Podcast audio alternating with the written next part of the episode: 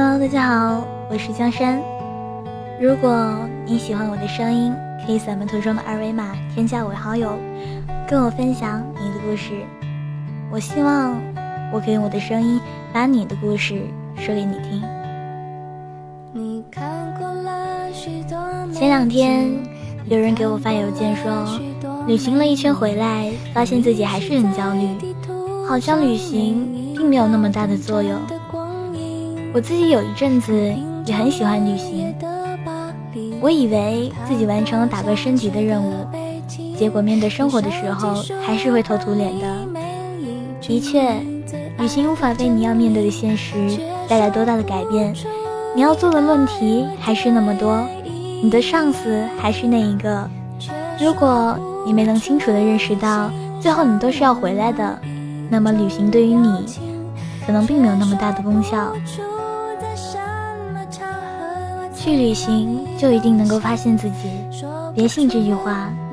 如果你只是去最热门的景点，只看最美丽的景色，同时又在不停的上网，那是没有用的，因为你没能有所成长。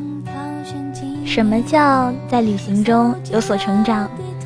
我认为旅行最重要的就是学会独处。旅行是一种催化剂，它能够让你找到自己内心的节奏。但这前提是你要认识到这一点，就是因为你在身处喧嚣中太久了，你才会想要去别的地方。然而，如果你在旅行的同时又在不断的害怕孤单、害怕寂寞，那这样的旅行不过只是一个你待腻的地方。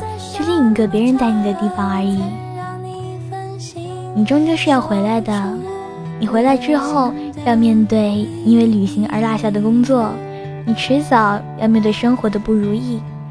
如果你没能培养出平和的心境，那么回来之后你只会觉得生活更加的不如意。苦逼了就想去旅行，难过了就想要离开。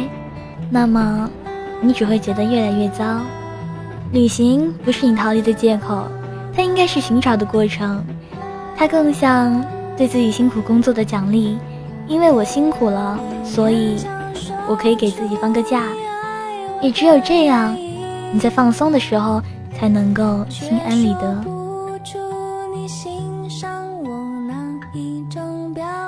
我希望所有旅行的人。